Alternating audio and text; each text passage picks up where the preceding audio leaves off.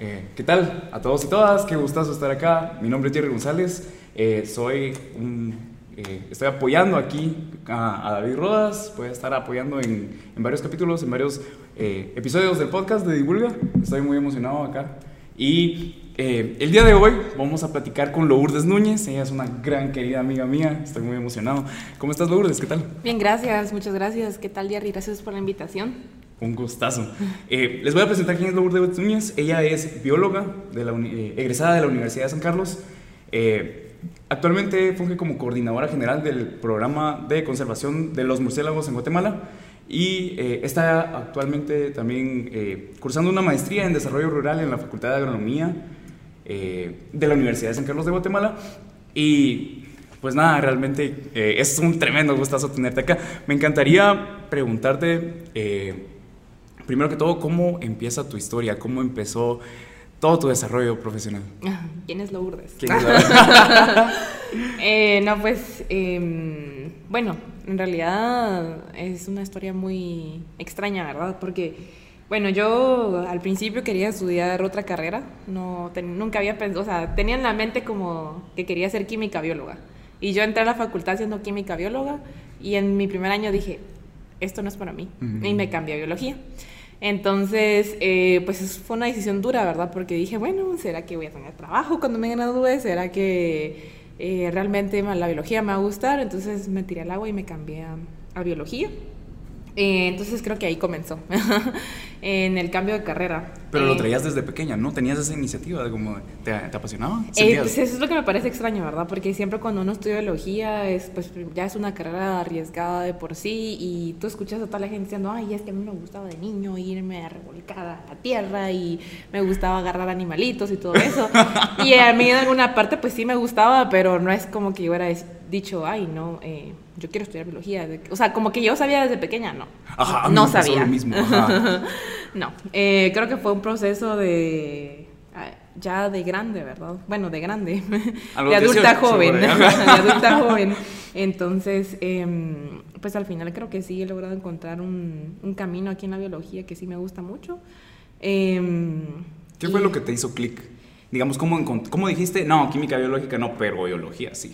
Pues eh, solo lo miraba entre mis compañeros y yo decía, creo que a mí el hospital y la gente no, no me cala, creo que eso mm. no, no es para mí.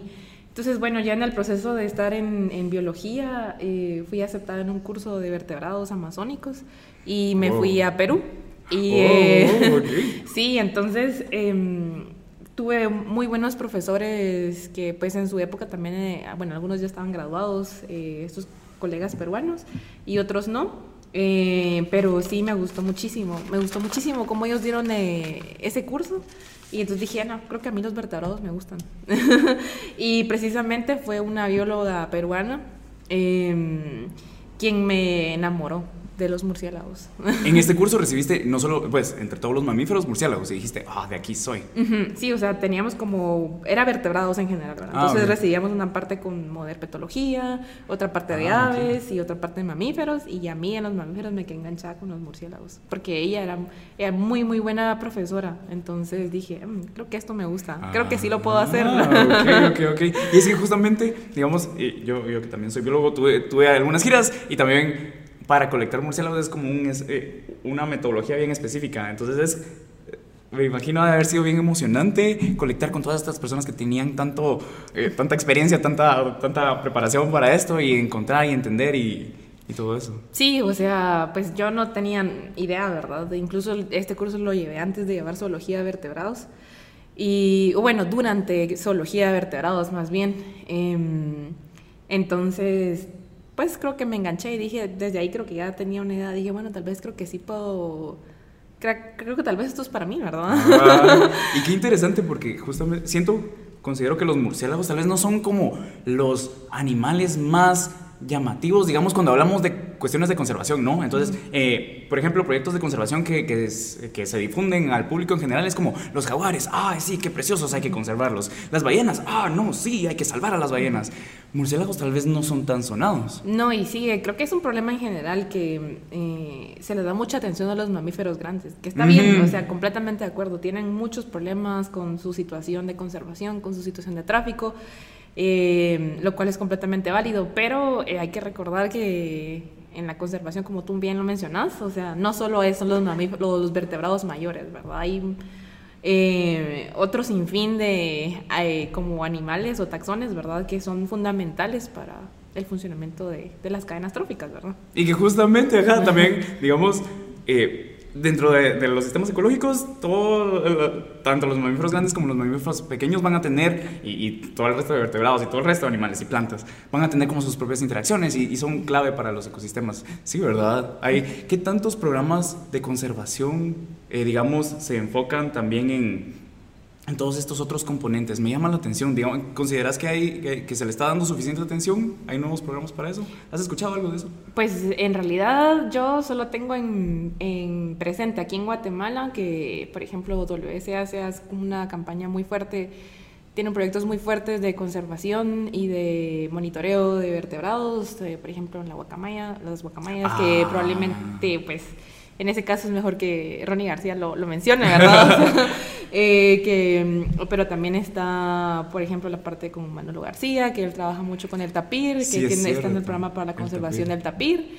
Y, em, y bueno, también esos son los que yo más conozco, ¿verdad? También yo sé que hay grupos de, de aviturismo, de, de, aves urbanas, por ejemplo, eh, con Parinesa Astume, o esfuerzos como individuales, pero que al final pues sí tienen como eco en la y bueno, en conocer como las partes de científicas, pero también tienen como un alcance ciudadano, ¿verdad? Sí, sí, sí, justamente.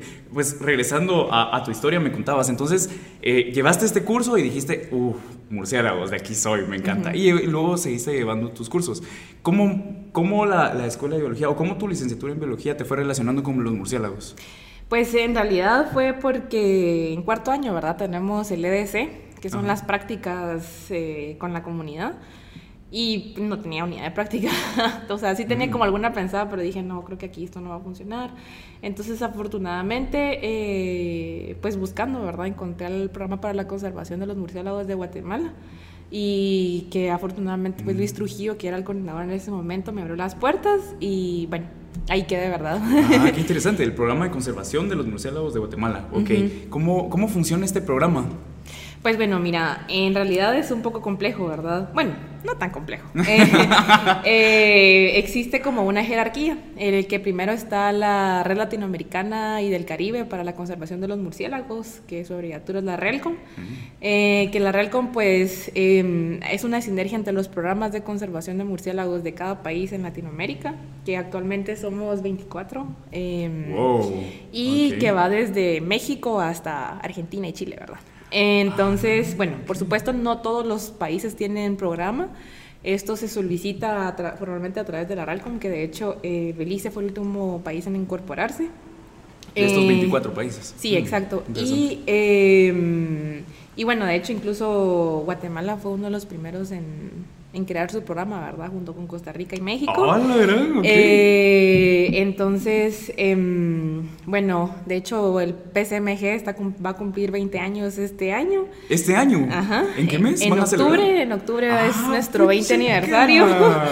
y bueno, en realidad pues la RELCOM tiene su junta directiva, ¿verdad? Que eh, nuestra líder es una, es una bióloga argentina, es Mónica Díaz. Eh, pero pues a ellos tienen como, ella es como la coordinadora general de, toda la RELCOM. Eh, y aparte tienen un coordinador de educación ambiental, eh, un coordinador de investigación y pues otros coordinadores ahí, ¿verdad? Que, em, que apoyan como a la RELCOM en general. Eh, como para tener siempre una sinergia entre todos los países para que no estemos tan desvinculados, porque bueno, cada país hace sus actividades, pero eh, lo que lo, lo, bonito de la red con verdad es este apoyo latinoamericano que existe entre la red de países, ¿verdad? Que siempre existe esa, esa ventana o esa puerta de que, bueno, tal vez yo no conozco un poco de este tema, pero yo sé que alguien en México sí, ¿verdad? Entonces, bueno, voy a contactar a esta persona en México y como somos del programa, ellos son del programa de México y nosotros somos del programa de Guatemala, a lo mejor y podemos apoyarnos mutuamente en alguna situación, ¿verdad? Que no, que no tengamos como tanto conocimiento. Qué interesantísimo. Y sí. nos ha funcionado bastante, ¿verdad? Em, entonces, pues la RELCOM tiene tres objetivos principales, que es eh, conservación, investigación y educación ambiental. Y cada programa se rige bajo esos mismos tres objetivos. Em, y aparte, pues eh, tenemos en Guatemala, somos parte de la Estrategia Centroamericana para la Conservación de los Murciélagos, que pues ahí, como bien su nombre lo dice, son los países centroamericanos, que em, esta tiene un poco menos de tiempo, más o menos unos 11 años.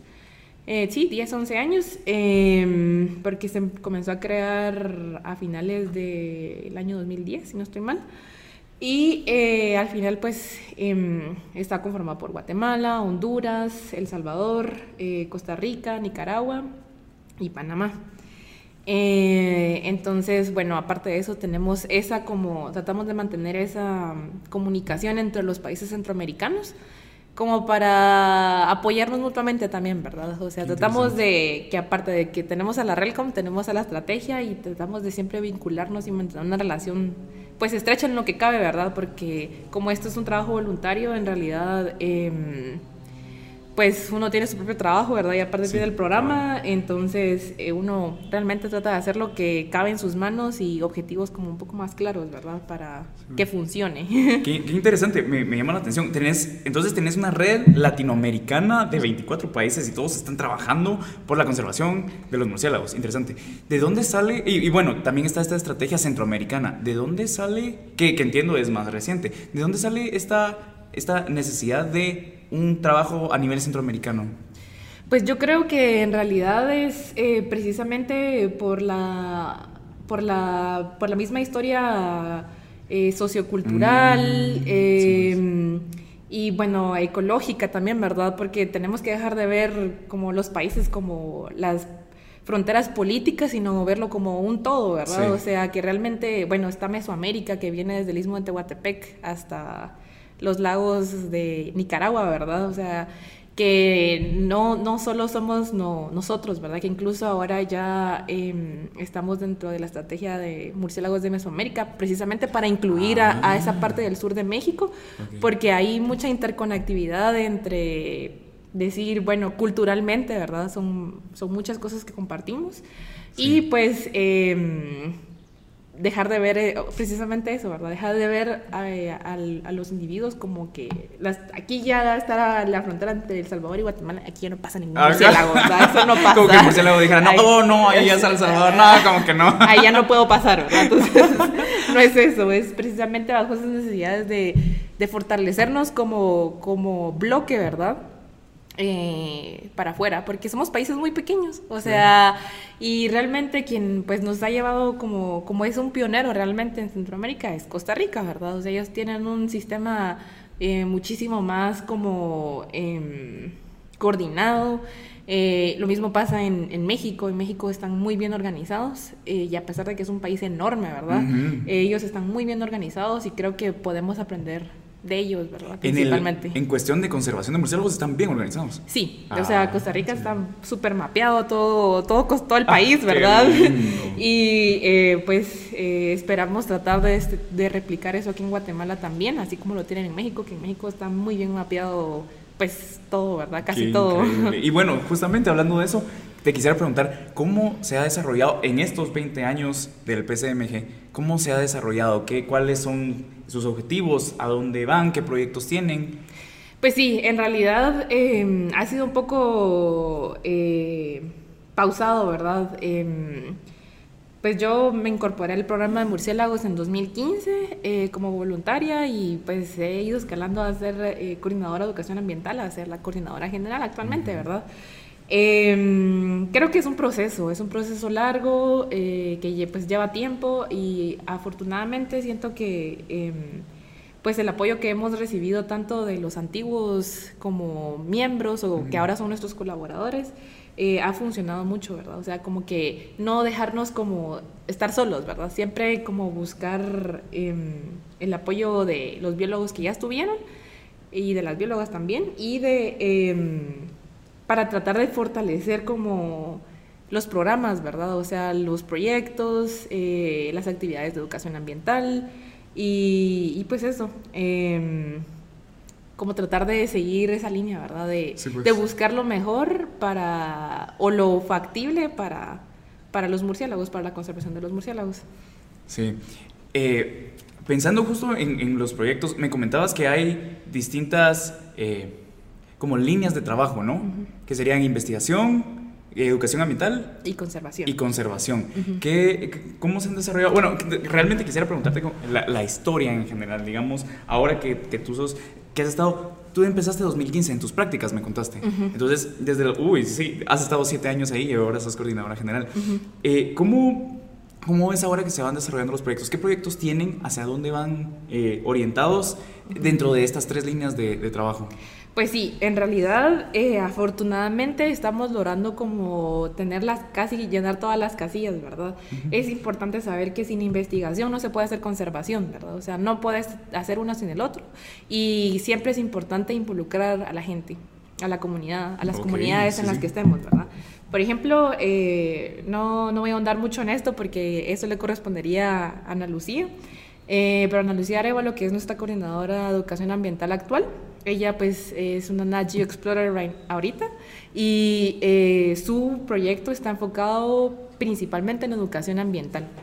Entonces, pues ella va a estar trabajando en el, en el norte de Guatemala eh, con comunidades quechí. Entonces, todo su proyecto va enfocado hacia educación ambiental. Por supuesto, ella va a tener un componente...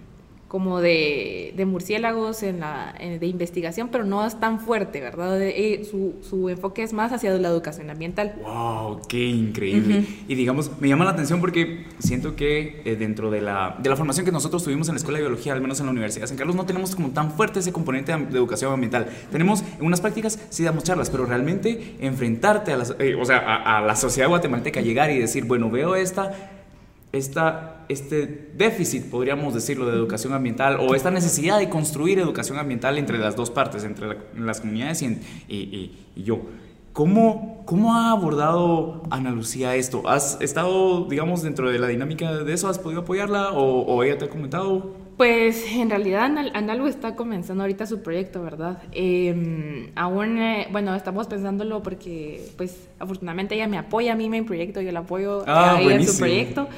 Em, entonces, eh, yo no tengo entonces gran empapada de cómo ella va a abordar algunas cosas, pero sí puedo hablar desde la perspectiva, por ejemplo, de la ciencia ciudadana.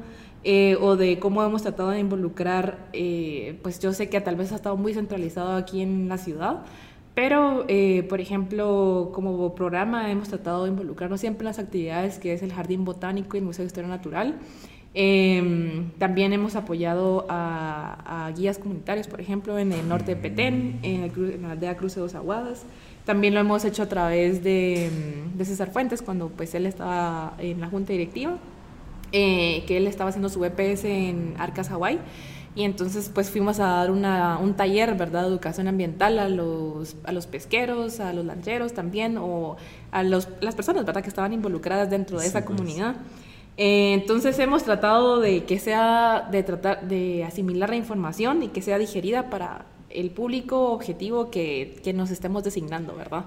Ya sea eh, comunidades indígenas o comunidades, eh, pues, en las áreas protegidas o al público en general, así como en, aquí en la ciudad, o bueno, o niños o adultos jóvenes o adultos mayores, ¿verdad? O sea, siempre tratamos de que la información esté digerida, ¿verdad? Y que pueda ser al alcance de todos. Es un proceso que nos ha llevado mucho tiempo, pero espero que a finales de este año pues ya podamos generar como material, bueno, nuestra idea ahorita, ¿verdad? es ah, generar material de, divulgación y educación ambiental en idioma quechí.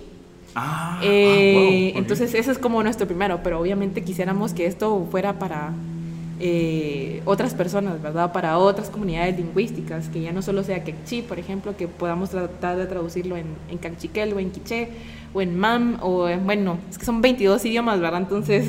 Sí, puedes y contextualizarlo, ¿no? O sea, ajá, y entender que la realidad guatemalteca es tan diversa. Sí, y también hay que pensar, ¿verdad? Que no, no porque uno esté haciendo lo con las comunidades quechí, lo pueda replicar en las comunidades quechí. Hay que entender que, eh, que ambos tienen realidades similares pero diferentes, ¿verdad? Entonces uno tiene que tratar de eh, direccionar esa información de la manera más adecuada, ¿verdad? Sí, puedes entender el contexto sociocultural. Wow, que la, verdad me parece interesantísimo porque es algo de lo que no estamos como tan acostumbrados a abordar, ¿cierto? Al menos, al menos dentro de la esfera en la que yo me he desarrollado. Educación ambiental Uf, es, es, algo, es, es, un tremendo reto. Te iba a preguntar, ¿qué desafíos han encontrado en el camino, ya que me contaste todas estas experiencias? Uy, pues eh, hace un par de años eh, tuvimos un problema, bueno, nosotros no, ¿verdad? Solo llegamos a apoyar. Una comunidad en, en Lanquín, Alta Verapaz, eh, estaba siendo atacada por una incidencia de murciélago vampiro. Eh, que este caso ya lo, había, ya lo habían documentado en, en bueno, un caso similar había, lo habían documentado en otro proyecto eh, a cargo de Christian Cracker en Izabal. Eh, entonces, bueno, afortunadamente el CONAP nos contactó. Mm. Eh, no estoy muy segura cómo estuvo la red, ¿verdad? Fue, creo que fue de CONAP Alta Verapaz a, al, al, CONAP Central y del CONAP Central se comunicaron con María José Hernández, que en ese entonces ella estaba como coordinadora del programa. Okay. Eh, entonces nos dijeron, fíjense que eh, hay niños que están siendo atacados por murciélago vampiro. Y, y... estaban siendo atacados. O sea, solo quiero, quiero preguntarte eso genuinamente. A ver, ¿en Guatemala tenemos murciélago vampiro? Sí, tenemos dos especies. Tenemos, okay. bueno, en Guatemala tenemos 104 especies, de las cuales dos se alimentan de sangre.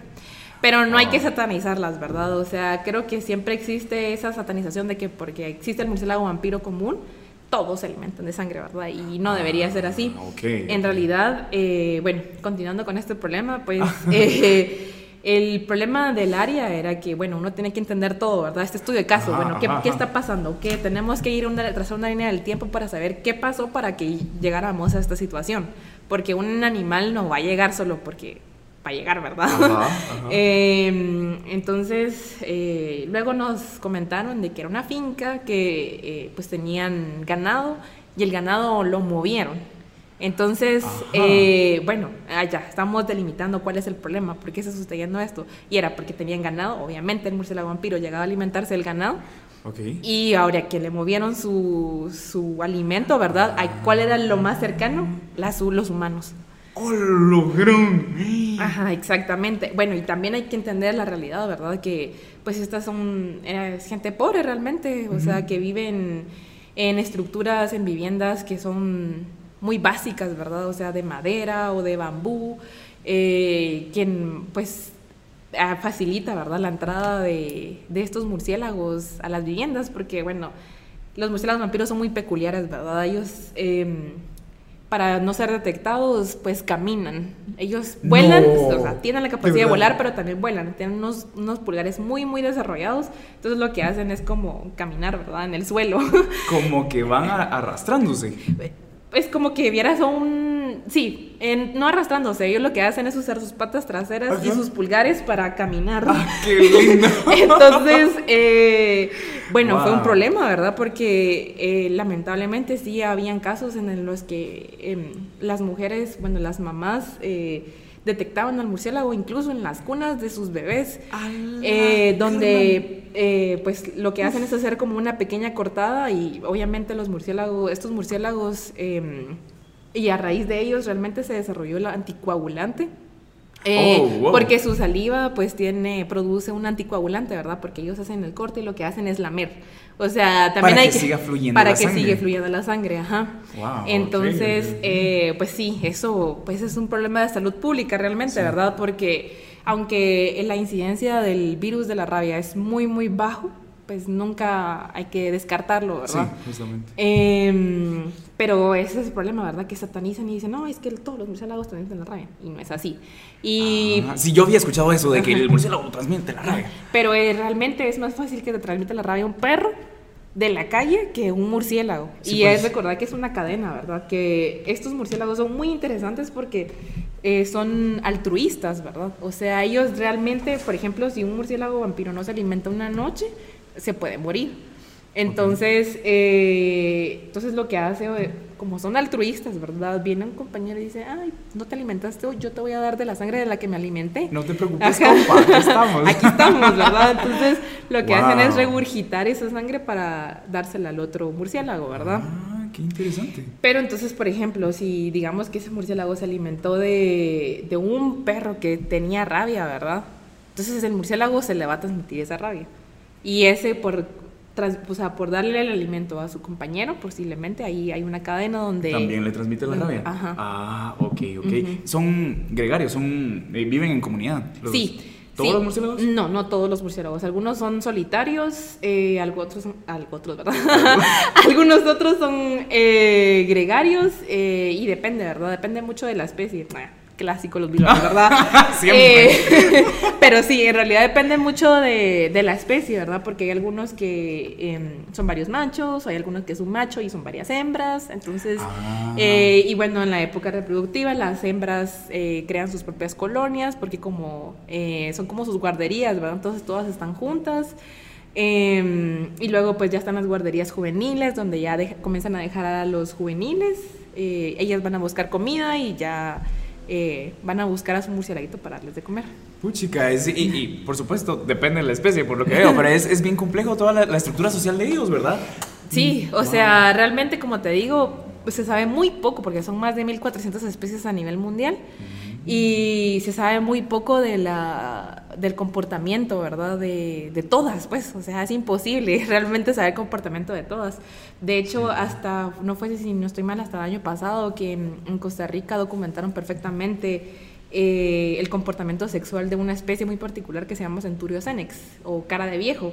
Y uy, o sea, impresionante cómo ellos pues ya tenían como bien mapeadas las, las carpas de los murciélagos. ¿Las y, carpas? Ajá, que son como unas hojas, ¿verdad? Que ellos modifican para dormir. Ah, Eh, eh, eh, literalmente son carpas para dormir. Sí. Ah, qué lindo. Pero ellos lo hacen con las hojas, ¿verdad? Entonces, eso está muy bien documentado en Costa Rica y en algunas partes de México también. Entonces, bueno, y ellos ya tenían visto dónde, dónde estaban estos murciélagos y lo que hicieron fue instalar eh, cámaras, ¿verdad? Entonces ya lograron documentar cómo, eh, cómo era el aparamiento entre macho y hembra y Ajá. fue muy interesante y es la primera vez. Y un murciélago tan Wow. común. Ajá, Entonces, ajá. eh, uno diría, bueno, ese, ese es el murciélago más común, uno de los murciélagos más comunes. ¿Cómo serán todos los demás, verdad? No sabemos. Sí, pues, pregunta, y e- es una cuestión, recuerdo que, por ejemplo, en, en anfibios hay, hay toda esta cuestión del, del amplexo, de, es un abracito que se abrazan para, para eh, reproducirse. Los murciélagos, eh, o este Centurio ¿tenía algo similar? ¿Cómo es el apareamiento de Eh, ellos? sí, igual, ¿verdad? Un abracito. Con, con coito, ¿verdad? Con penetración, y pero es, uy, son unos segundos y para afuera. Ah, ¿en serio? Qué risa. Sí, Qué sí. interesante. Y hablando justo de eso, pues viendo, viendo cómo lo tienen en Costa Rica y que este es uno de los primeros esfuerzos para ver el comportamiento. ¿Qué tanta información tenemos en Guate, no de comportamiento, sino en general de murciélagos? ¿Qué tanto se han estudiado? Eh, pues se han, han hecho como esfuerzos individuales, ¿verdad? O de proyectos. Y creo que esa es una de las cosas que, que tenemos eh, en general, ¿verdad? En eh, una debilidad a nivel nacional, que es la falta de fondos para investigar. Ah, que, sí, sí. que es un problema, ¿verdad? Que nosotros todavía vamos en el proceso de documentar riqueza en áreas. Que es lo o sea, más vamos, es lo más básico. ¿verdad? Sí, eso ya lo tuvimos que haber terminado hace 10, 15 años y seguimos en el proceso de eso, ¿verdad? Sí, pues. Eh, y por supuesto, donde hay más documentaciones en algunas partes de las áreas protegidas, ¿verdad? Donde generalmente eh, son más fáciles conseguir fondos, por ejemplo, para la Reserva de la Biosfera Maya. Mm. Eh, hay, mucha, hay mucha información en comparación del resto de Guatemala, por ejemplo, eh, o a través de este proyecto que tuvo Jorge Hermín López, que eran los bosques secos de Guatemala, eh, y pues donde también estuvo trabajando José Cajas y ahí donde logró hacer su tesis. Y, eh, o sea, pero son como muy aislados, ¿verdad? Sí, o sea, eh, lo ideal ten- sería tener mapeado todo Guatemala, o al menos como un punto, ¿verdad? O algunos puntos en cada municipio de Guatemala, más de los 300 municipios que tenemos acá. Hola, Entonces, cierto. hace falta ahí. yo Hace creo falta. que ese es uno de los problemas para, para investigar murciélagos en Guatemala y de que no tenemos como tanta información a ese nivel de comportamiento. Es eso, ¿verdad? Que, o sea, Sí. vamos por cosas muy básicas aún, pero pues es complicado conseguir fondos eh, en el país, ¿verdad? Lamentablemente. Entonces hemos tenido que estar optando a, a aplicar afuera para, Para tener conocimientos básicos de, de nuestras áreas, ¿verdad? De- Sí. Del país. Bueno, y aquí viene algo importante, digamos, ¿cómo convence uno? Porque faltan fondos y digamos, los pocos, los escasos fondos que pone a disposición, digamos, con CIT, todos los investigadores de todas las ramas de, de- de la ciencia de Guatemala nos estamos peleando por eso. Entonces, la cuestión es, bueno, entonces me, me imagino que entonces es importantísimo, entonces, demostrarle a estos entes y a la sociedad guatemalteca lo importante que es estudiar murciélagos. Entonces te pregunto, ¿cómo le haces tú para demostrarles que, por qué son tan importantes los murciélagos? Pues mira, en realidad los murciélagos son importantes como cualquier otro taxón de mm. animales, ¿verdad? O de la biodiversidad que hay. Eh, pero lamentablemente estos tienen como muchos estigmas, ¿verdad? Eh, tienen muchos estigmas occidentales, de influencias occidentales, y el peor es Drácula. es, una, es una obra literaria muy ah. importante, pero a raíz de Drácula hubo mucho estigma en los murciélagos. Entonces, eh, ¿qué era eso, verdad? Que bueno, ay, si me voy a morder un murciélago, me voy a comer bien en Pampi. Ah, bueno, no es así, ¿verdad? ¿Y lo has escuchado de la gente? Lo he escuchado de la gente. Por eso es como, es muy importante decir, bueno, tenemos que trazar esta línea de conocimientos básicos eh, y biológicos eh, en el país para posteriormente hacer conservación y finalmente hacer educación, ¿verdad? O sea, no puede ir uno sin el otro. Sí. Entonces eso como es uno de los estigmas, luego los virus de la rabia y finalmente lo que tenemos actualmente que es lo del COVID, ¿verdad? Ah, que sí, eso lamentablemente eh, hay mucha desinformación alrededor de esto y eh, pues uno de los, para mí uno de los mejores quiropterólogos de Latinoamérica ha tratado hacer, hacer como enormes esfuerzos para tratar de, divulgar información adecuada y correcta, ¿verdad? Que es el caso de Rodrigo Medellín, em, que al final es una batalla súper fuerte contra los medios porque lamentablemente hay mucho hay mucha polarización de la información verdad hay mucha como sensacionalismo alrededor de ella también eh, y me recuerdo que mm, eh, a María José y a mí nos entrevistaron en radio universitaria precisamente para, para tratar de mitigar la desinformación alrededor del COVID que estaba muy reciente, ¿verdad? No sabíamos mucho a principios de, 2020. Pues. Entonces estábamos como, uy, ¿cómo vamos a, a tratar de convencer a la gente de que, de que no es culpa de los murciélagos, ¿verdad? Tenemos que ir, em, como tratar de, como te dije anteriormente, ¿verdad? De digerir la información para que sea asimilada de la manera más adecuada para el público. y en este caso, por ejemplo, es de que, bueno, tenemos que entender que existe el tráfico de fauna silvestre, eh, que existen mercados ilegales, ¿verdad? Em, o si son legales, pues que trafican eh, animales ilegales, ¿verdad? Eh, y pues en el caso de, de los murciélagos, em, que fue esto de que, ay, por una sopa de un murciélago, ¿verdad? Y bueno, o sea, sí, no, no está bien como consumir carne silvestre, pero uno tiene que entender el contexto cultural de la gente, ¿verdad?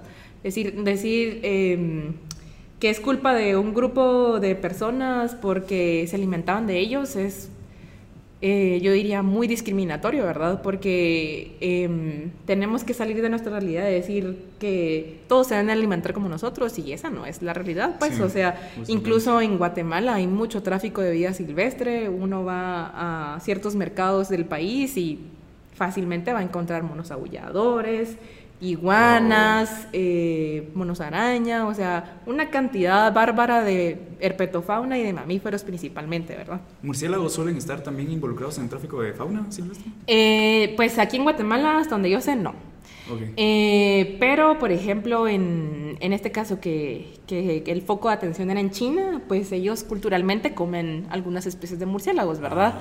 Pero el problema es ese intercambio de, de líquidos que puede ocurrir entre, entre los mercados húmedos que les dicen ellos, ¿verdad?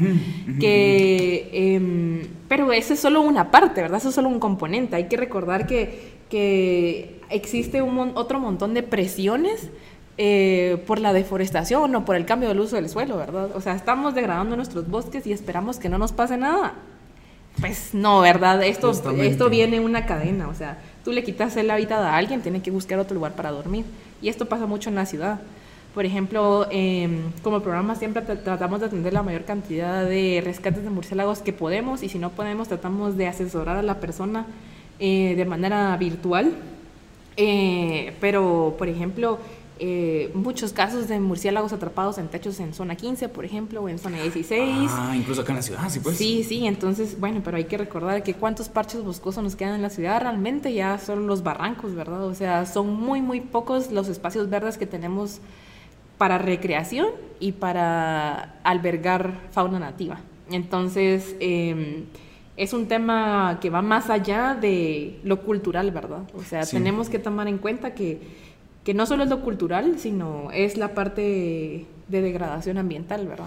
Es cierto, me acuerdo, digamos, bueno, y, esta cuestión de que lo, lo, lo, mucho que la urbanización trata como de alejarnos de la naturaleza cuando realmente es algo intrínseco. Por ejemplo, eh, y, me ha pasado varias veces que uno va caminando en la noche, digamos, me pasaba cuando iba en la U, y miras algo que pasa volando. O sea, en, tu mente, ahora sé que son murciélagos, y es como, ah, qué increíble. Pero realmente estamos tan alejados de, la escena. Creemos que estamos alejados de la naturaleza, cuando la naturaleza, por supuesto, que está conviviendo con nosotros. No sabía esto, los casos de, de, de zona 15, de, murciélagos que entran en techos, y, por y, me imagino la gente entra, entra en crisis y dice, ay, no, que no sé qué.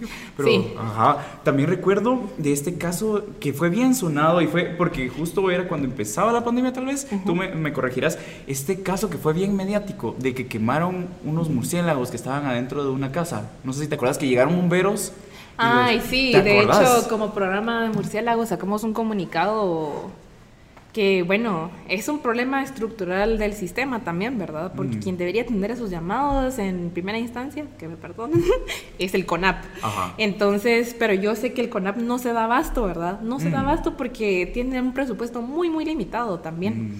Eh, entonces, eh, pues ahí entramos nosotros como PSMG, tratar de llenar ese, ese vacío que deja eh, la estructura institucional del Estado, ¿verdad? Ustedes llegaron a apoyar. Y en ese caso, pues nosotros no teníamos conocimiento hasta cuando ya ocurrió el ah. desastre, ¿verdad? Y em, pues sí, es un problema, ¿verdad? Es un problema porque sigue, sigue, eso sigue perpetuando la desinformación. Sí.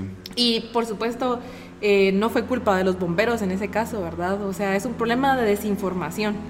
Y em, esto precisamente se evitaría si tuviéramos más educación ambiental, eh, que podría ser muy bien gestionada a través del Ministerio de Ambiente y del CONAP, ¿verdad? Entonces, eh, o incluso de las alcaldías, ¿verdad? Porque cada, cada alcaldía eh, tiene una sección de medio ambiente, pero em, pues evidentemente un poco débil, ¿verdad?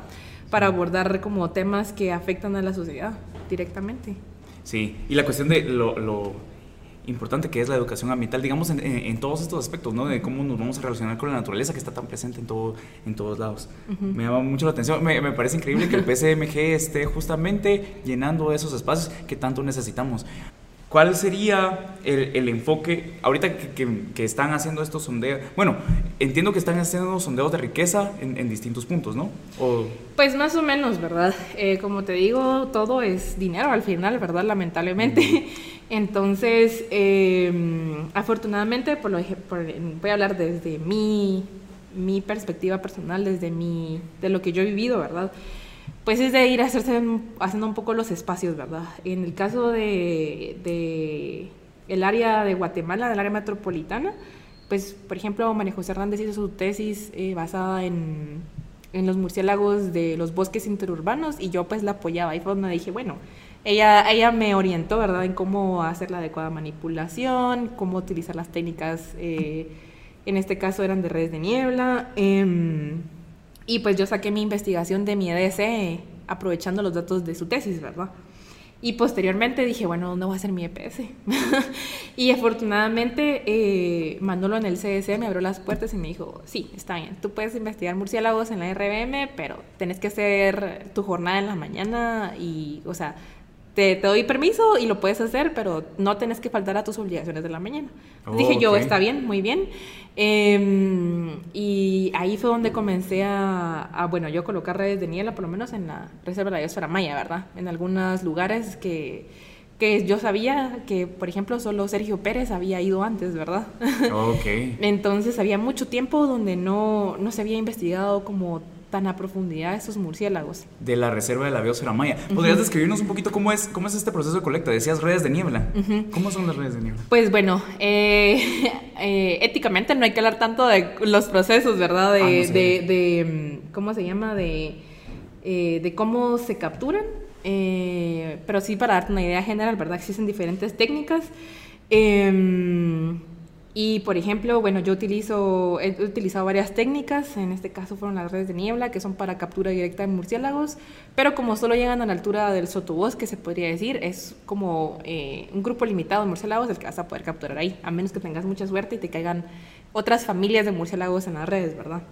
entonces, bueno, yo en este caso utilicé redes de niebla porque era lo que tenía realmente, ¿verdad? Pero hay otras técnicas que, eh, que ahora estoy eh, implementando en mis proyectos actuales, que es el uso de bioacústica y que es un método no invasivo y aparte el uso de, una em, trampa de arpa, que esas son generalmente exclusiva y exclusivamente casi que para el uso de, de, cuevas o para bosques cerrados, ¿verdad? Cuando hay como un pasillo cerrado en un bosque, eh, se pueden colocar las, ahí, eh, que son generalmente métodos que utilizan mucho en Estados Unidos y en Europa. Redes de arpa. Eh, son trampas de arpa, ¿sí? Trampas de arpa. Trampas de ah, arpa. Qué interesantísimo. ¿Y, tú qué te has desarrollado? Bueno, me contabas de que te ibas eh, en el EPS a, meterte al bosque de la revés cero de la biosfera maya. Y ¿Qué? y bueno, trabajar con murciélagos, ¿qué, qué, O sea, es, y, es de noche, porque por supuesto los murciélagos sí, son nocturnos. ¿Qué desafíos en todo lo que te has desarrollado dentro de todos tus proyectos? ¿Qué desafíos implica trabajar, hacer investigación en murciélagos, digamos? Ajá, en, el contexto de Guatemala, ¿no? Uy, pues mira, en realidad eso es una, una muy buena pregunta porque... Eh, pues actualmente yo estoy, estoy becada con la Sociedad Zoológica de Londres en un programa que ellos eh, se llama Edge of Existence, ¿verdad? Oh, ok, ok. Que son evolucionariamente distintos, sería la traducción, eh, y críticamente amenazados. Entonces, em, por ejemplo, yo cuando estaba en, en mi EPS em, y en todo esto me sentía muy segura porque eran áreas eh, eran áreas protegidas de la universidad y yo no iba sola, pues iba con un equipo que en ese entonces habían dos proyectos ahí, que era el proyecto carpológico del Jardín Botánico y nosotros como CDC. Entonces, em, pues me sentía muy tranquila porque estaban los guardarrecursos ahí eh, y tenía pues el apoyo de mis compañeros de sus proyectos también, que les agradezco enormemente, que de verdad me han hecho ganas ir a cambiar de cámaras trampa en la mañana y trabajar murciélagos en la noche porque es muy desgastante, ¿verdad? y em, eso fue una cosa, ¿verdad? Pero ahorita que me ha tocado como liderar este proyecto, así decir, bueno, yo soy la líder de este proyecto. Mm, ¡Qué tremenda! qué, increíble! Y yo tengo que gestionar todo. Ha sido, ha sido un desafío muy importante, creo yo, en mi, en mi corta carrera como bióloga, porque... Em, me recuerdo que nunca, nunca nos han hablado de un sistema de protección o de decir, bueno, eh, ¿qué hacer en caso de una emergencia? Es una cosa, ¿verdad? Oh, Porque trabajar de noche es complejo, o sea... en el bosque, en, el, en el bosque o en el área en el que estés, que uno, por ejemplo, que está fuera del sistema de áreas protegidas del CONA, por ejemplo, ¿verdad? Ah. Es decir eh, que no tenés al alcance de esos guardarrecursos que uno siempre tiene. O sea, están en esa mm, burbujita, ¿verdad? O sea, que decir, bueno, aquí lo más que me va a pasar es que me salga, no sé, un coche de monte, un tapir o un jaguar. Pero en la realidad de fuera del sistema de las protegidas es muy desafiante porque, bueno, aquí qué me va a pasar? Que me, me puede, tal vez me puedo accidentar y me, tal vez alguien no me pueda auxiliar. O... Eh, o decir, ay, no sé, aquí tal vez me va a salir un hombre aquí con o una persona que me va a atacar, yo no sé, ¿verdad? a pesar de que, eh, bueno, digamos que estoy trabajando la mayoría en fincas privadas, pero eh, siempre existe ese temor, ¿verdad? Definitivamente. Entonces, eh, en este programa de Edge, una de las cosas, uno de los temas que tocaron que era muy importante era como eh, por ejemplo, decir, bueno, ¿qué pasa si te acosan sexualmente? ¿Qué pasa si existe un problema con alguien de la comunidad? ¿Qué pasa si, o sea, como muchos escenarios que a veces uno no se pone a pensar en ellos, ¿verdad? Y uno dice, ay, qué lata, pues, porque em, tal vez yo no tendría que tomar tantas precauciones si no fuera, si fuera hombre, ¿verdad? que uno a veces da por sentado. Yo decía, en mi equipo yo solo quiero tener mujeres, decía yo. Y de hecho, así comencé. O sea, solo eran mujeres. Pero lamentablemente eh, vivimos en un sistema pues patriarcal, ¿verdad? Y machista, y principalmente en Guatemala, que en el interior es un, ah, es un poco más difícil, ¿verdad? Porque em, el simple hecho de que, ah, o sea, no, no, ahí no vale que seas profesional porque igual, ay, sos mujer, entonces como que no nos importa lo que digas, ¿verdad? ¿Te ha pasado? Sí, me ha pasado Oh. y ha sido un desafío muy fuerte, pero afortunadamente he logrado sobrellevarlo y em, pues yo solo espero que, que continúe así, ¿verdad? Cosa que, que es creérmela, ¿verdad? Creérmela de que estoy y gané esto por algo, pues. No, ¿verdad? definitivamente. Y, y- e incluso eso es hacer lucha contra el sistema, ¿no? O sea, el tú llegar a estos espacios y decirles, bueno, las cosas van a ser así, así, así, enfrentarte a, estas, a, a- a todo este pensamiento cargado de, de- de machismo y, y, ah, me imagino que debe ser un reto. Sí, y, es- y es- y creo que tal vez esa parte de, no imponer, ¿verdad? O sea, no decir, yo vengo, yo como aquí Ah, soy la profesional, yo vengo a hacer esto y ustedes tienen que hacerme caso. Y no es el caso, ¿verdad? Uno tiene que aprender a gestionar, uno tiene que aprender a entender la realidad local de, la que, de lo que están viviendo ahí, precisamente para no caer en, en la imposición. Que eh, uno tiene que ser empático y también tratar de entender esa realidad y decir, bueno, ¿cómo voy a hacer para que esto funcione? A mi favor, ¿verdad? Mm. O sea, eh, como es un poco de dar, dar, pues, o sea, Sí. no, no puedo llegar y, y ser como soberbia y decir, esto es lo que tienen que hacer, porque precisamente ese tipo de, de imposición es la que siento yo que ha evitado que nuestros sistemas de áreas protegidas funcionen adecuadamente, ¿verdad? Ah, tenés razón. Sí, pues como es esta cuestión de, como de construir en vez de, de llegar a imponer. También te quería preguntar, ¿qué desafíos has visto tú como mujer científica, desarrollándote en el contexto de la sociedad guatemalteca? ¿Qué desafíos has tenido en- a la hora de aplicar a fondos internacionales, nacionales o a la hora de, de desarrollar tus investigaciones, de hacer ciencia acá en Guate? Pues en realidad sí es un es una brecha de género muy grande, ¿verdad? Em, primero porque yo hasta ahora que ya me gradué he visto que am, que más eh, mujeres y niñas se han interesado en la ciencia, ¿verdad? Por eso es tan importante la, la ciencia ciudadana, pienso yo. Em, como para sentar ese precedente y esa inspiración, porque a mí me ha quedado claro que, que a mí quien me inspiró a, a estudiar murciélagos fue una mujer. Y bueno, afortunadamente quien me siguió apoyando fue un hombre, ¿verdad? Pero em, sí es, es complicado porque, por ejemplo, a veces nos ocurre esto del síndrome de impostor, ¿verdad? De decir, ay, es que tal vez no soy lo suficientemente buena, o, o tal vez no voy a poder, o tal vez no me van a seleccionar. Como que es un bloqueo mental bien fuerte, ¿verdad? Más ahorita en épocas de, de pandemia y de decir, eh, de ah, eh, visibilizar todas estas enfermedades mentales, como es la ansiedad, la depresión, etcétera. Y bueno, eso sigue sumando, ¿verdad? No pareciera, pero está ahí. Y, y decir, bueno, al final dije, bueno, yo voy a aplicar y, y yo estoy segura de, de mi aplicación y bueno, lo voy a mandar, ¿verdad? Pero el primer paso es como decir, bueno, ya, o sea, eh, yo sé que es complicado, pero igual voy a aplicar. Y me recuerdo que eso incluso me lo decía mi cuñada, que ella es ingeniera química, y me decía, mira, es que a veces el problema es de que tal vez no tenemos la, o sea, creemos que no tenemos las competencias porque me hacen falta dos competencias, no sé, para aplicar un trabajo. Pero un hombre siempre aplica, aunque solo tenga dos de las diez competencias que te están pidiendo ahí. Y por eso es que los contratan más, me dice, porque tienen como decir, nada, no, no cuentos, ¿verdad? Yo voy a mandar y ya, ya si aplico, pues enhorabuena, y si no, pues no. Mm, Y, eh, y sí, entonces yo dije, bueno, entonces sí, yo voy a comenzar a eso, voy a comenzar a aplicar, aunque tal vez en mi cabeza no tengo todas las competencias que me están pidiendo, pero eh, al final pues sí, ¿verdad?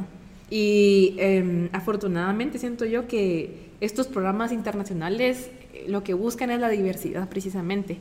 Eh, por ejemplo, en Edge eh, siempre priorizan a las mujeres y a la comunidad LGTBQ eh, y algunos dirán, ay, pero entonces eso no es, no es equidad y que no sé qué. Pero en realidad, eh, la mayoría de veces, eh, pues son hombres, ¿verdad? Los que están representando a, a alguna rama de la ciencia. Siempre Sí. vas a saber de algún hombre, pero muy pocas veces de una mujer. Los hombres siempre han tenido la oportunidad, siempre hemos tenido la oportunidad, es cierto, No, y es el sistema, ajá, o sea, justamente es el sistema el que, el que te ha implantado estas ideas como de, como, como, tenés que esforzarte más, o, o, o con lo, lo que decías, de que te decía tu tía, de que, no, Mi eh, cuñada. de- perdón, tu cuñada, de que, no, pues si no tengo todas las características no voy a aplicar, pero justamente, o sea, eh, eh, te- considero, sí, es el sistema el, el que te dice como, eh, No te la creas o, o tú no sos suficiente. Y en realidad, pues incluso durante el proceso de, de ejecutar mi investigación aquí, eh, a veces sí yo digo, ay no, yo no me puedo creer que estoy haciendo todo esto. O me pongo a filosofar conmigo misma y digo, ay, de verdad, yo no puedo creer que, que yo gestiono y y digo, bueno, tengo que gestionar con la municipalidad de que, mire, tengo que ir a estos otros lugares, necesito que me, los, me apoye para esto y esto y esto, o bueno, en el presupuesto, ahorita que, bueno, con el alza del petróleo, ¿verdad? Que sí, bueno, uy, ¿cómo, tengo que, cómo lo voy a hacer para... Em, para mitigar ese, ese problema, ¿verdad?, de, económico eh, y esas cosas. Entonces, em, al final digo, no, hombre, pues sí, ¿verdad? O sea, sí, yo lo estoy haciendo, ¿verdad? Yo soy la que lo, estoy haciendo. Y, em, o sea, ¿qué era lo que te decía, verdad? Que cuando, cuando yo estaba de PS, pues me sentía como muy acogida y muy tranquila, porque no era yo quien tenía que gestionar nada de esto. Yo solo me preocupaba por llevar mi ropa de campo, por llevar mi carpa, por llevar mi comida y nada más. Entonces, em, creo que es un, es un bonito desafío y, tenemos que seguir pensando como mujeres de que, que, sí, que somos capaces y que me la creo y que yo estoy haciendo esto, ¿verdad? Y creo que algunas de las cosas a veces es de que no, bueno, no sé si es por la generación, porque si somos porque si soy millennial o porque, eh, no sé, ¿verdad? Em, a mí casi no, no me gustaba publicar en redes sociales estos logros, pero, pero luego dije yo, bueno, o sea, sí lo voy a hacer porque creo que es precisamente eso de que no, no, tal vez no nos publicitamos, no sé si esa es la palabra adecuada, eh, lo suficiente para decir, hay otras mujeres detrás, o sea, hay otras mujeres que están haciendo lo mismo, ¿verdad? y creo que al menos en mi caso, la OWSD, o sea, la Organización de Mujeres para un Mundo Mejor aquí en Guatemala, me ha enseñado mucho eso y me ha, me ha ayudado a creérmela porque yo veo a todas esas mujeres que son mis compañeras de equipo yo digo, wow, o sea, reinotas. o sea, yo digo, de verdad, las admiro un montón y yo de verdad espero que ellas sientan la admiración que yo siento hacia ellas. Eh, o sea, que, que de verdad ellas sientan que yo las admiro porque las admiro un montón. O sea, las que son biólogas, las que son economistas, las que son médicas, o sea, porque eh, lamentablemente siempre nos dicen, ay, es que el peor enemigo de una mujer es otra mujer. Uy, qué mucha misoginia detrás de eso, ¿verdad? Y en realidad nos han perpetuado tanto eso que nos creemos que de verdad una mujer es lo peor que le puede pasar a otra mujer. Y a mí ha sido todo lo contrario, ese proceso de desconstrucción, es decir, esta mujer ha sido lo mejor que me ha pasado mm. porque ella me entiende, ella sabe todo, o sea, ella sabe qué es sufrir en el sentido de que es luchar contra, eh, contra los este, estigmas, ¿verdad? decir, ay, es que como es mujer seguramente no sabe. O porque es mujer seguramente no lo va a hacer bien. O porque es mujer va a dejar que sus emociones se, se interpongan en, en, un proceso de ejecutar bien algo. Y nada que ver, pues. o sea. Eh, y ellas que se han tenido que enfrentar, ¿no? A todos, a todos estos desafíos, a todos estos estigmas, a todos. Y tú que también lo estás haciendo, justamente dirigiendo todos estos proyectos, es eh, luchar contra corriente, contra un sistema heteropatriarcal que te dice como no, tú no puedes. Entonces, solo existir y plantearte y, desarrollarte y gestionar eso es pronunciarte, eso es, ah, es increíble. Pues ah, yo no, tal vez no me considero un líder antipatriarcal o algo así, ¿verdad? Pero trato de hacer lo que puedo en mi espacio, ¿verdad? Y, y por ejemplo, eh, creo que a veces lo que más me reconforta es Ana Lucía, que ella pues también ella es licenciada y todo, pero cuando ella hace esas pequeñas publicaciones de estoy aprendiendo mucho de lo Lourdes, ay, para mí mm. siento que me dan ganas de llorar y decir, creo que tal vez sí lo estoy haciendo bien, ¿verdad? Creo que eso es lo que yo quería lograr, decir, inspirar oh. a otras chavas y decir, no, hombre, muchos ustedes también pueden, ¿verdad? O sea, que no, no se les meta ese síndrome al impostor porque somos igual de buenas. O sea, o a veces mejores. y seguir abriendo espacios, justamente. Y lo, lo, inspirador que es para una niña ver a una mujer desarrollándose, siendo científica. Sí, sí. exacto. Y, o sea, tal vez no va como tanto en el ámbito científico, pero me recuerdo que una vez mi mamá me llevó a una competencia de karate y yo estaba haciendo mis estiramientos antes de pues entrar al combate y me decía mi mamá, ay, hay una niña ahí que te está copiando en tus estiramientos. Y yo, y yo, pues era una niña que tenía 15 años, ¿verdad? O sea, ¿te imaginas? Hasta en esas cosas, o sea, son importantes, ¿verdad? Sí, justamente. Y recuerdo también, eh, mi jefa que también hace karate, ella me contaba de que ella, ella fue sensei y ha sido, bueno, eh, realmente el, mundo del karate está como muy dominado por hombres. Entonces ella siendo sensei, cuando, eh, cuando ella estudió karate, eh, casi solo habían, solo habían niños. Y entonces ella se tuvo que dar duro contra los niños practicando. Ella se convierte en sensei y entonces cuando ella es sensei y, coordina el, gimnasio, se meten muchas más niñas. Y ve la mayoría. ella abrió el espacio. Sí, súper bonito. Y de hecho, me recuerdo que cuando yo también estuve haciendo mis prácticas como sensei ahí en el, en el dojo, ¿verdad? Me recuerdo que una mamá se me acercó y me dijo, es que tu energía, lo urdes, me encanta porque yo veo que tú los haces correr y que, y que, y que, y que hagan esto y que hagan lo otro y que probablemente tal vez a un sensei hombre no, no se lo habían dicho antes, ¿verdad? Entonces es como decir, o sea, que desde pequeñas podemos hacer ese cambio, ¿verdad? Esa pequeña semilla que tal vez le va a decir a, su, a una niña, ay, a mí tal vez lo que quiero es estudiar es ciencia, ¿verdad?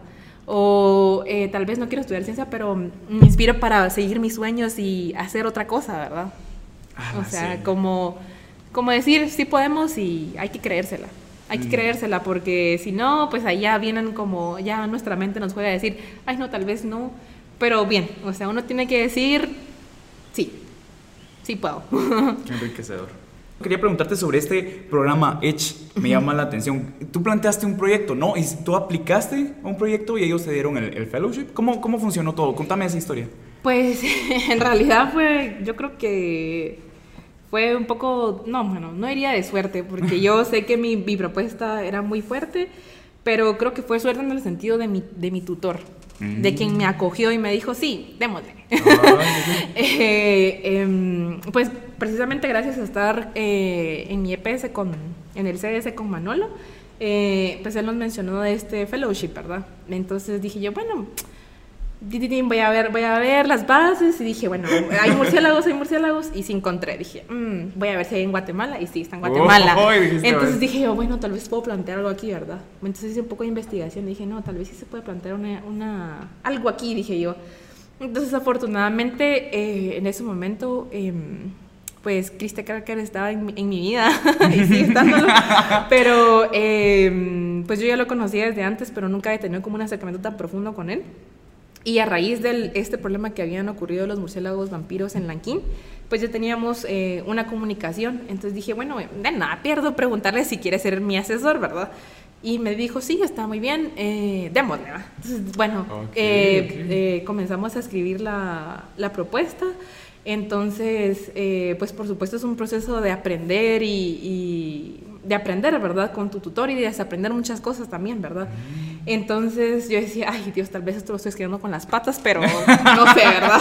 Entonces, o no le da miedito, le da miedito. Entonces yo decía, bueno, yo voy poniendo mis ideas ahí y entonces era una, una dinámica muy bonita, ¿verdad? Porque él me decía, mira, te voy a dejar marcado en rojo todo lo que deberías cambiar o cómo deberías mejorar tu redacción mm. eh, para que se entienda más, ¿verdad? Para que esté como más clara la idea. Porque me dijo, la idea la tenés, pero hay que mejorar algunas cositas.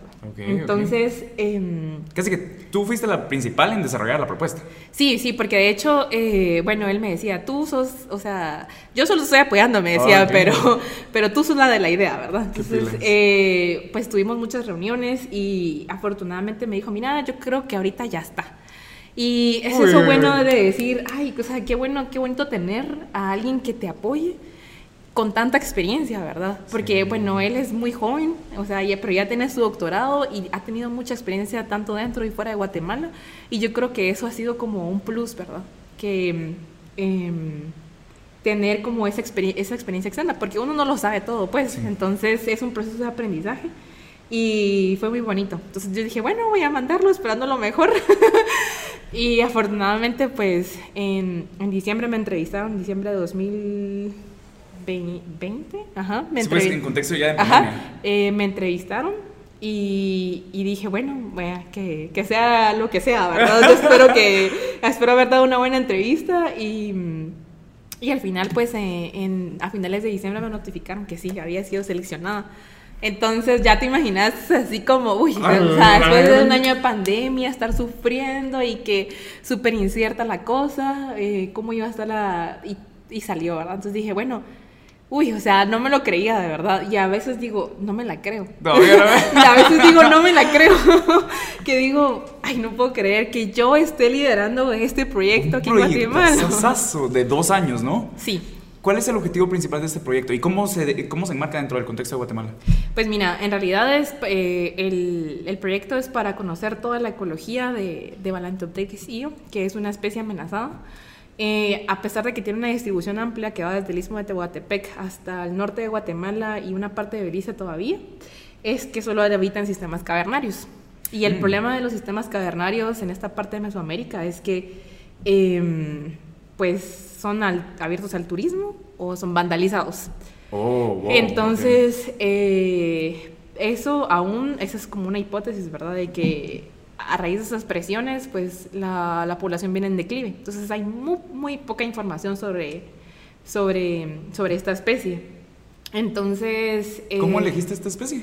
Bueno, en realidad elegí la que estaba disponible en, en la, en la lista de Edge, ¿verdad? Ah, ok. Ah, habían ciertas especies y esta fue la que... Ah, interesante, interesante. Entonces, eh, a raíz de esto, pues dije yo, eh, bueno, mm, estaba aquí en las grutas del Lanquín, eh, pues a sondear de cómo trabajar con la municipalidad, quien es la administra el administrador oficial de- del parque. Eh, es mucho de gestión, ¿verdad? Porque afortunadamente, digamos que como ya había ocurrido este problema de los murciélagos vampiros, yo ya tenía un tipo de conexión eh, con el CONAP de las Ah, Verapaces. Entonces, como que ese proceso se facilita un poco más, ¿verdad? Porque afortunadamente, pues, con la buena relación que tenemos con el CONAP de Alta Verapaz, eh, ellos nos hicieron favor de hacer la interconexión con la municipalidad de Lanquín. Y bueno, el resto es historia. Afortunadamente, pues hemos tenido eh, una, una, puerta abierta con la MUNI. eh, porque pues precisamente ellos también requieren ese tipo de conocimiento básico de las grutas, ¿verdad?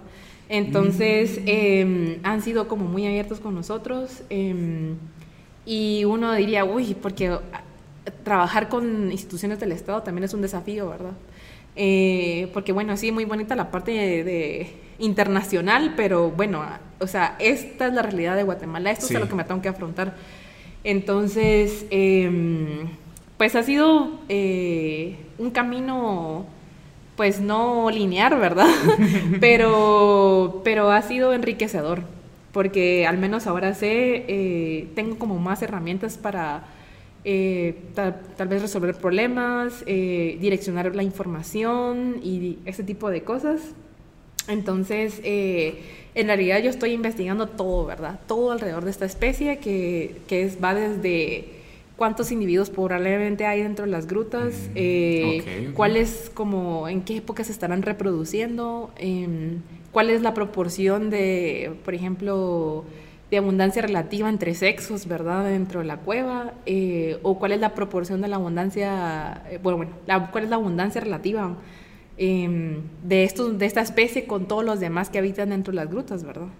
Interesante. me, me llama también la atención lo que decías de, digamos, porque muy, cabal, muy bonito hacer mi ciencia ahí, poder encontrar a los murciélagos y, y, eh, y- y, pues eh, gestionar datos y, y todo por el estilo, pero realmente hacer ciencia en el contexto de Guatemala, todos los desafíos, eso, eso, es, eso es algo que no te cuentan en las clases y que luego y te vas a topar en la realidad de la sociedad guatemalteca. Exacto. Eh, hace poquito vi justo que, que tuiteaste eh, que, eh, una foto con el primer individuo que habías colectado de esa especie y me imagino lo emocionante porque es una especie en peligro de extinción, ¿no? O sea, la, la cuestión es, tú, eh, tú, eh, a ti te estoy buscando.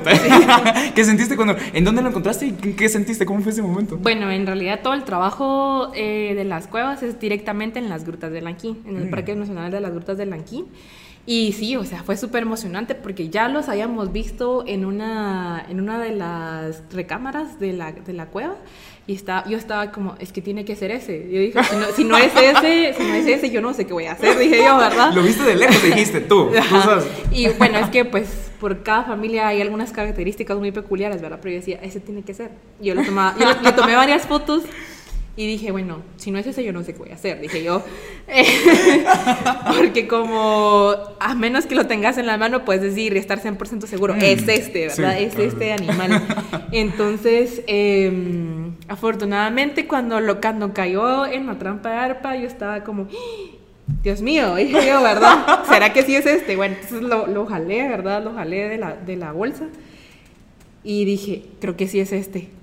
Y eh, en es- en Ana Lucía, quien estaba conmigo, me dijo, Lula, yo creo que sí es, me dice, yo creo que sí es. bueno, entonces dijimos, bueno, saquemos rapidito y vamos a medirlo. Y cuando medí el antebrazo y algunas de esas características, dije, sí es. Y le dije, Ana Lucía es. no, pues, o sea, un alivio así enorme. Dije, bueno, sí, estoy investigando en el murciélago, o sea, sí era el que yo pensaba. Este chiquitillo es. Y sí está en, este, en esta cueva. Uf, o sea, súper alivio. Dije, estaba emocionada porque dije, bueno, este es el inicio de muchos meses más que me quedan Ah, por, por recabar increíble. información, pero, Wow, pero aquí sí. todo. Ujú. ¡Hala, qué Muy, muy feliz. Cuando me hablas del Parque Nacional de Grutas de Lanquín, yo solo, la verdad es que no conozco. ¿Cómo es? ¿Es solo una cueva? ¿O hay varias cuevas? ¿O es, digamos, un sistema interconectado de cuevas? Pues eso es lo que no se sabe, ¿verdad? Tampoco se sabe eso. Ujú. Wow. Afortunadamente, pues a raíz de la gestión de la- dentro de la municipalidad, ahorita tiene un EPS que es geólogo que se va a encargar de mapear la cueva adentro, Ah, ¿verdad? interesantísimo. Entonces, pues eh, en general, eh, Alta Verapaz eh, es un sistema, tiene un sistema kárstico muy grande, ¿verdad? Eh, precisamente en el área de la Anquina hay, hay mucho karst, ¿verdad? Y las, la- hay varias cuevas, por ejemplo, yo estuve yendo a, a varias fincas y en cada finca hay cuevas. Ajá, puchica. Entonces, eh, es un sistema cavernario que desconocemos. O sea, sabemos que las grutas de Lanquina es la principal, o sea, es la principal porque es enorme y es la más grande, ¿verdad? Pero no sabemos hasta qué extensión se han de interconectar. Eso no lo sabemos, Sí, pero pues. es- espero yo que a raíz de que este chico geólogo esté ahí, pues ya, mm, eh, pues ya se sepa un poco más, ¿verdad? Me llama la atención. Yo una vez he ido a una cueva, ahí justamente en, en Lanquín, tal vez. Recuerdo que era en una de las Verapaces. Ah, qué malísimo, yo debería saber eso. Pero bueno, eh, la cuestión es, entré a esa cueva que es como subterránea, ¿no? Cueva. Y Tal vez fueron, tal vez fueron las de Candelaria. probablemente, que es un gran espacio. Todas, todas las cosas son así, ¿no? Ni, ni te voy a poder decir dónde. Pero la cuestión es, entré a esa cueva, fue, fue una experiencia interesantísima. Pero la pregunta es, ¿a las grutas, en las grutas de Lanquín es como se mira en las películas o en la tele? Yo, no- o sea, solo, solo tengo esa experiencia de esa cueva y era como un, un espacio, pero era cerrado. O sea, solo entrabas y había un tope y no había dónde más ir. Pero en las películas se ve que en las cuevas hay como es que está interconectado. En, en las grutas de Lanquín a las que has ido, ¿cómo, ¿cómo es entrar a esta cueva? ¿Cómo es esa experiencia? Ay, pues es impresionante, ¿verdad? O sea, Sí. los sistemas cavernarios creo que están... eh, no son apreciados, pero son muy interesantes. eh, o sea, son otro, son otros como otras cadenas, ¿verdad? Es súper interesante ver un montón de amblipígidos o cómo, eh, cómo interactúan, eh, por ejemplo, lo- el guano es otro sistema que un montón de bichitos viven ahí. eh, y aparte, pues los murciélagos y, mm, eh, y esas cosas, ¿verdad? Pero, por ejemplo, en el caso de las grutas de Lanquín, es una cueva mu- muy grande, muy grande, pero, por ejemplo, si uno se va hacia el lado de Semuc Champey, están las cuevas de Cambá, que son diferentes, ¿verdad? Porque estas ya son bajo agua. He Entonces, escuchado eso, es cierto. entonces, eh, realmente depende mucho de la, de la cueva, ¿verdad? Eh, y del como del enfoque que le tengan también, ¿verdad? Si es turístico, si dependiendo, ¿verdad? Depende mucho de, de eso también. Pero en realidad lo poco que sabemos de las cuevas aquí en Guatemala es porque son turísticas. Sí, pues, sí, pues. Em, también escuché que, que estabas coordinando un proyecto, dije, relacionado con este proyecto Edge. Sí, bueno, en realidad el coordinador oficial es, es Sergio Pérez, ¿verdad? Ah, ok, ok. Y eh, está conformado igual por el mismo equipo eh, que estamos trabajando en Edge, em, con Christian Cracker, eh, Ah, con ok. Nerida Leiva, Ana Lucía Arevalo y yo. Entonces, em, pues en realidad vimos la oportunidad, ¿verdad? De, de decir, bueno, no, pues ya tenemos Edge, deberíamos de buscar gestionar algún otro proyecto. Em, y afortunadamente salió lo de, lo de Digi. Y el componente que adicionamos en Digi fue la parte genética. Eh, Van a, ¡Ay! Van a estudiar genética, ok. sí, entonces, eh, sí, Ok. ahorita estamos, bueno, ahorita en la última salida de campo, pues ya completamos como el primer lote de, de tejido, Lote. que fue el de Balantopteryx, ¿verdad? Entonces, eh, pues estamos emocionados, ¿verdad? De saber qué, Qué lindo. qué, qué vamos a encontrar. ¿Cuántos, eh, cuando me decís lote, colectaron varios, eh, o pudieron colectar tejido de varios murciélagos? Sí, de hecho... Sí, encontraste eh, bastantes, varios murciélagos. Sí, de hecho de Balantopteryx encontramos más o menos unos 50 individuos Uy, son un montón, ok. y colectamos tejido de 35. O sea, lo que hicimos para evitar increíble. como, como es una especie eh, En peligro. ¿verdad? Entonces, eh, una especie amenazada, entonces dijimos, no, no vamos a colectar individuos, vamos a colectar tejido. Mm, Entonces lo que estamos haciendo es colectar tejido balar. Eh, Ovalar. No, alar. Alar, de ala. ok, perfecto. Tejido alar em, de cada individuo. ¡Ah, qué increíble! Qué chido y, e interesante ver cómo lo, lograron copiar, va a la par y entonces pueden como sacar más información, va a contribuir un montón más. Sí. Qué chilero, qué, increíble. y, y, me encanta la idea de que hay todo este conjunto de personas que están trabajando en pro de la conservación y de la investigación en murciélagos. La verdad es que es, un sueño. Yo quisiera algo así en plantas, sería, sería. Ese es el sueño. Sí. te quería preguntar, bueno, y Ahora, de aquí en adelante, ¿qué proyectos tenés proyectados a futuro? ¿Qué has pensado que querés para el futuro, para tu futuro y para el futuro del PCMG que estás coordinando?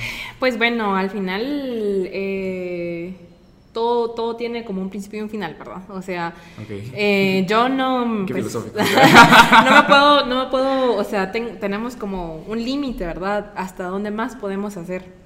Entonces, eh, lamentablemente algunas cosas pues son políticas, ¿verdad? Porque, bueno, yo digo, ahorita estoy como muy tranquila trabajando en las grutas de Lanquín y afortunadamente la municipalidad me ha apoyado mucho en la gestión de hablar con los finqueros que están alrededor de las grutas o con los dueños que están alrededor de las grutas y mm, eso ha estado muy, muy bonito, ¿verdad? Pero yo sé que la realidad del país es otra, que una vez haya cambio de alcaldía o cambio de gobierno, esto puede ser muy diferente, ¿verdad? Entonces, ah, no, mm, lamentablemente no solo depende de mí, sino depende de la política del país. Entonces, em, si el alcalde que viene decide seguir invirtiendo eh, adecuadamente en el turismo local, pues, y, o sea, fomentar un turismo adecuado dentro de las grutas, eh, creo que podría seguir tratando de em, dirigir mis esfuerzos hacia, hacia Lanquín aún, ¿verdad? Porque Creo que tiene mucho potencial el lugar. Eh, y pues a, título personal me encantaría seguir gestionando proyectos dirigidos hacia las Verapaces, ¿verdad? Em, pero bueno, realmente por eso decidí también estudiar una maestría en desarrollo rural, porque siento que me hacía falta ese componente de realidad nacional, mm, de cómo, cómo tratar esa realidad nacional, que bueno, vivimos en una burbuja en farmacia, ¿verdad? Que a pesar de que es la, la única universidad pública, la San Carlos, pero eh, sigue estando como muy encajonado esa realidad que vivimos en la facultad, por ejemplo. Otra realidad muy distinta a la que vive, se vive en el interior, que es donde, pues, donde vamos a trabajar como biólogos y queremos ser biólogos de campo, ¿verdad? O sea... Em, es como tratar de, buscar digerir esa información, ¿verdad? O sea, de, de, cómo dirigir esos proyectos hacia, hacia allí. Y era lo que te decía, ¿verdad? Siempre tiene que surgir de la comunidad para afuera, no de, de llegar a imponer, porque si no, eso está dirigido al fracaso realmente. Sí, justamente. Entonces, eh, creo que, pues yo esperaría, bueno, ¿verdad? Graduarme de mi maestría y em, si puedo seguir en el PCMG, continuaré. Eh, pero igual eh, siempre he querido pues ir a estudiar al exterior también, entonces em, no sé si después de que termine con Edge voy a decidir irme a Guatemala o, sigo, ¿verdad? Creo que va a depender mucho de la situación en la que me encuentre en ese momento. Mm, entonces no está como tan claro ahorita. Yo diría que em, quiero seguir, ¿verdad? A ver a dónde me llevan estos meses y dependiendo de eso, pues ya tomar una decisión de, de aplicar a una, una, beca en el extranjero o, seguir aquí en Guatemala gestionando. Me encanta. Me encanta que, eh, pues, al menos en, en, lo personal, hacer ciencia en Guatemala es un sueño, desarrollar un proyecto. Yo creo que, yo siento que tú estás cumpliendo el sueño, amiga, de verdad, qué increíble. Eh, pues de verdad me, me, hace muy feliz escuchar toda tu trayectoria, qué increíble y me, me, me emocionan todos los frutos que estás sacando de esto. Eh, ¿Algún mensaje final que quisieras dejar a todos nuestros eh, oyentes, a nuestros... Sí, eh, pues nada, ¿verdad? De que mm, no es imposible, pero pero igual, ¿verdad? De, toma su tiempo gestionar. creo que para mí es muy importante tener un buen tutor y asesor porque tu asesor no mm. solo te va a asesorar en la parte metodológica o de objetivos o el alcance, sino creo que si hay una buena relación, em, este mismo tutor te, te, va a llevar a como a, tener como buenas relaciones en, en, tu vida, ¿verdad? O sea, en el sentido de que, ay, mira, o sea, tal vez yo me siento muy desgastada o esto, esto está pasando, entonces como que al final también es como tu psicólogo, ¿verdad? Porque, o sea, como que te ayuda a decirte, mira, o sea, no te quemes, o hace esto, o, o, puedes hacer esto otro, o está bien, ¿verdad? Entonces creo que eso me Creo que eso es una, es, un, es una de las cosas más importantes, diría. Tener un buen tutor y un buen asesor, ya sea en la tesis, en el EPS o en la, investigación que uno vaya a tener, es, es fundamental. Em, y creo que, que tenemos que comenzar a ver la ciencia también, em, pues desde la parte local, ¿verdad? O sea, afrontada o alineada a la realidad nacional en la que estemos, ¿verdad? O en el contexto en el que estemos.